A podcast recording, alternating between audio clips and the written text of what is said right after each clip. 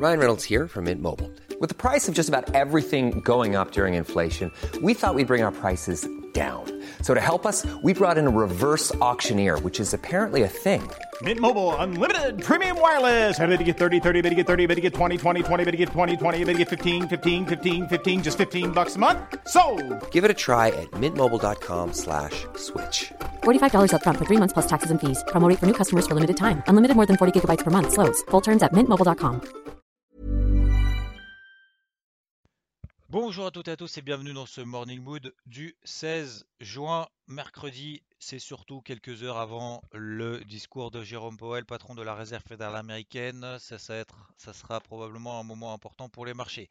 Même si je pense que, comme on l'a vu dans le débrief hebdo de ce week-end, concernant le pourcentage, en tout cas par rapport aux économistes qui travaillent avec Reuters, interrogés par Reuters, euh, c'est pas maintenant que la Réserve fédérale américaine va annoncer le début d'un tapering, en tout cas un calendrier. Voilà, peut-être qu'à un moment donné, ils vont annoncer ce soir, en tout cas, s'ils ont commencé à en discuter ou pas, hein, ça sera probablement peut-être des questions des, journalistes, mais pour le moment, a priori, le marché ne s'attend pas à ce que la Fed resserre les boulons, d'autant plus qu'il n'y a pas de risque inflationniste. hein. On l'a vu la semaine dernière, l'inflation aux États-Unis, c'était supérieur aux attentes.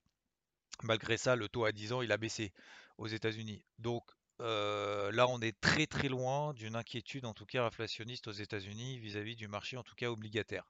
Donc, ça c'est la première chose. Ensuite, concrètement, est-ce que faut agir, faut pas agir? Alors moi, je vous ai partagé un plan, deux plans de vente sur le Dow Jones qui ont atteint quasiment au point près 34 550 sur le Dow et hier encore une zone de vente offensive sur les 34 480. Donc au point près deux jours d'affilée, euh, ces zones de vente ont été atteintes. Après, les, signaux ont été donnés bien évidemment après sur des bougies de retournement, etc. Donc un peu plus bas, mais en tout cas les zones étaient parfaites.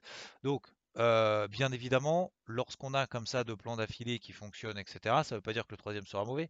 Ça veut dire que soit on y va pendant ces moments-là dans des zones clairement déterminées, sur des signaux clairs, et surtout qu'en plus derrière c'est parti tout de suite, soit euh, et, soit on n'y va pas.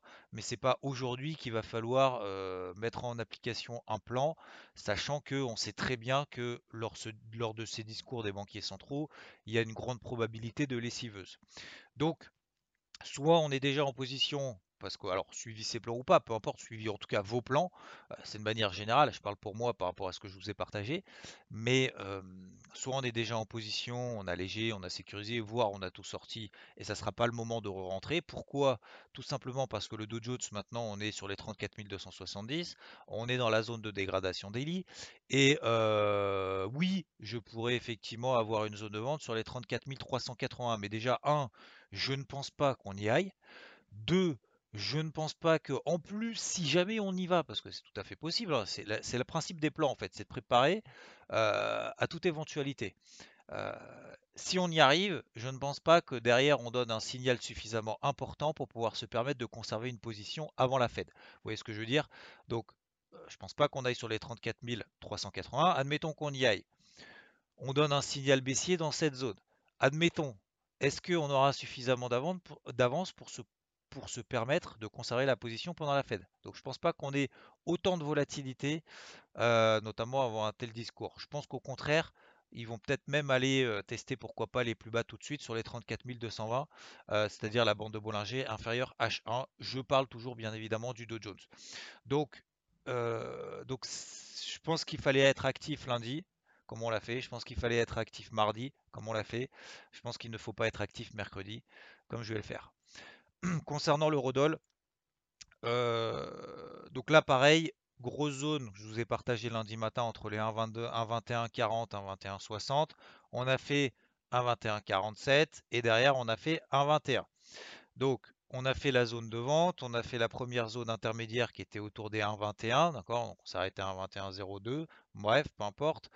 Euh, Maintenant, c'est la même chose, c'est-à-dire que maintenant qu'on a fait la zone haute de vente parfaite, qu'on a fait la zone intermédiaire parfaite et que maintenant on est pile poil au milieu sur la 1,21-25, est-ce que ça vaut le coup de rentrer maintenant? Bah non, soit on l'applique euh, en amont, soit lorsque le plan se déclenche, soit on reste maintenant à l'écart quelques heures avant la Fed. Donc bien évidemment sur l'eurodoll, encore plus d'ailleurs, je pense que sur les indices, c'est celui à ne pas toucher aujourd'hui. Maintenant, c'est trop tard. Alors bien évidemment, je vais en faire le suivi. J'ai des alertes qui sont posées sur les 1,2140, j'ai des alertes qui sont posées à 1,21. Donc soit en opposition, on laisse courir la moitié et, euh, et on vise des objectifs plus ambitieux, notamment sur les 1,2060 par exemple. Donc ça, c'est le, gros niveau daily. Euh, soit on n'est pas en position, mais c'est pas maintenant qu'il faut rentrer. Donc faut, faut agir lorsque les plans se déclenchent. Il ne faut pas agir en plein milieu de nulle part quelques heures avant un grand rendez-vous. Voilà, j'espère que c'est clair pour tout le monde. Euh, or, argent, euh, franchement, il ne se passe pas grand-chose. Euh, c'est pire sur l'argent depuis, maintenant un mois que sur l'or d'ailleurs. Sur les autres indices, bah oui, on a des petites bougies, on voit que ça a beaucoup de mal, mais c'est pas parce que ça a beaucoup de mal que c'est baissier. Donc voilà, on voit le DAX qui reste sur les 15 minutes, que à chaque fois qu'il pousse, et eh ben finalement on a des poussées qui vont dans l'autre sens. Le seul vraiment qui reste très bullish, c'est vraiment le CAC. Voilà. Ça, on en parle depuis un moment maintenant. on est repassé au-dessus des 6006. Il monte tous les jours. Il n'y a pas trop de volatilité, mais il monte tous les jours. C'est vraiment le seul, et encore une fois, c'est le seul qui est vraiment, vraiment ultra bullish. Le Nasdaq fait un échec sur ses plus hauts. Euh, sur ses plus hauts historiques. Bon, ça ne veut pas dire qu'il est baissier, ça veut au contraire, bien au contraire. Mais vous voyez que dès qu'on arrive sur des grosses zones de résistance, ça échoue un petit peu. J'ai eu du mal, moi, avec le Nasdaq, donc euh, voilà, c'est perso. Donc je préfère rester à l'écart de ce truc-là pour le moment et je préfère vendre ce qui baisse et je préfère vendre ce qui euh, les plans en fait qui, qui me semblent intéressants d'un point de vue horaire, voilà tout simplement parce qu'on a des tendances baissières horaires notamment sur le Dow Jones, sous la MM50H4, sous la MM50H1, et puis en plus c'est relativement propre. Donc voilà pour aujourd'hui. Euh, que faire pendant le, FOMC ce soir? Bah, On verra en fonction de la bougie impulsive qu'on aura. C'est le seul truc que je peux vous dire pour le moment. Euh, ne pas s'opposer au flux qui se met en place. Voilà, moi je suis euh, bien évidemment toujours le plus possible les tendances, notamment horaires, au moins horaires, parce que de toute façon, là, les tendances d'élite, tout le monde les connaît, elles sont tout haussières sur tous les indices, même d'ailleurs sur le Dow Jones. Alors oui, on est passé sous la MM20 daily, mais on reste toujours au-dessus de la MM50, on reste toujours au-dessus de la borne d'un canal ascendant. Donc la tendance n'est pas baissière, on passe pas de, haussier à baissier euh, en 3 points sur l'indice Dow Jones. C'est pas euh, comme je vois beaucoup, notamment sur, euh, sur les cryptos, en disant oui, si on passe les 41 672 sur le Bitcoin, alors dans ces cas-là, eh ben, on va aller à 52 000. Bah non, c'est pas, pas trop comme ça que ça fonctionne en fait. C'est, ça fonctionne avec notamment des flux. des flux, on clôture au-dessus des grosses zones de résistance et puis après il faut relancer tous les jours, il faut travailler, il faut cravacher tous les jours mais c'est pas juste on passe au-dessus des 41 000 et, et derrière ça va s'envoler, etc. Donc on travaille des grosses zones et sur ces grosses zones, il faut que des flux se mettent en place pour invalider ou pour valider d'ailleurs, pour changer en fait un peu de psychologie sur, sur un actif en l'occurrence. Ok? Donc sur les cryptos, ça reste alors oui, c'est aussi notamment sur des unités de temps longues.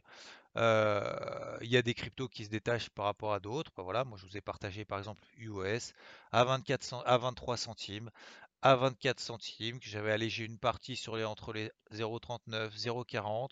Et également, je vous ai partagé notamment en notification, donc c'était lundi matin, que justement cette configuration, cette, ce que nous donnait le marché, c'est que sur UOS, toujours, hein, donc sur Ultra, que justement cette construction, notamment latérale, était quand même très positive avec la MM20 Daily qui est en train de se retourner, etc. Et qu'en fait, il n'avait absolument pas envie de se replier et qu'on n'aurait pas notre zone de repli. Donc avec une grosse alerte à mettre sur les 42 centimes.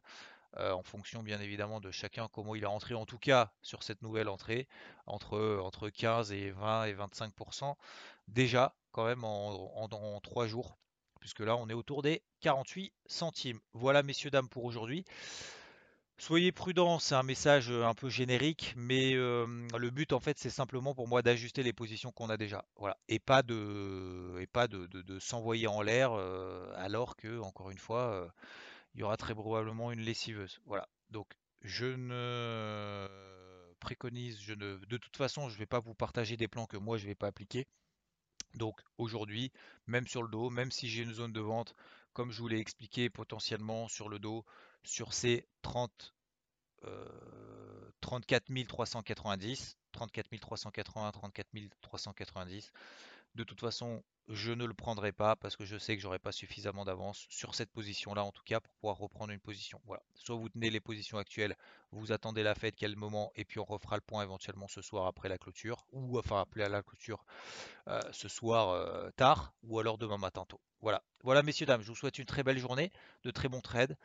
Euh, trade mesuré, hein, bien évidemment, sur des unités vraiment très très courtes pour ceux qui font du scalping, euh, voire, euh, j'allais dire de l'intraday, mais c'est plutôt du scalping.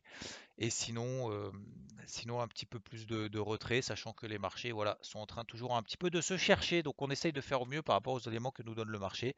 C'est pour ça que je ne vais pas vous partager de toute façon 15 000, plans sur 15 000 actifs cette semaine, mais ça va être toujours voilà, 2, 3, 4 plans sur la semaine et sur ces 2, 3, 4 plans, comme on l'a fait sur le Dow Jones, bah, il va y avoir peut-être 2, 3, 4 entrées dans la semaine. Voilà, c'est tout.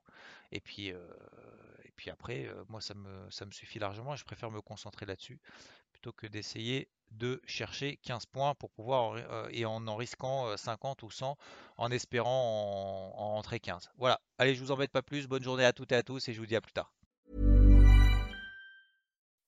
When you make decisions for your company, you look for the no-brainers. If you have a lot of mailing to do, stamps.com is the ultimate no-brainer. Use the stamps.com mobile app to mail everything you need to keep your business running with up to 89% off USPS and UPS. Make the same no-brainer decision as over 1 million other businesses with stamps.com. Use code PROGRAM for a special offer. That's stamps.com, code PROGRAM.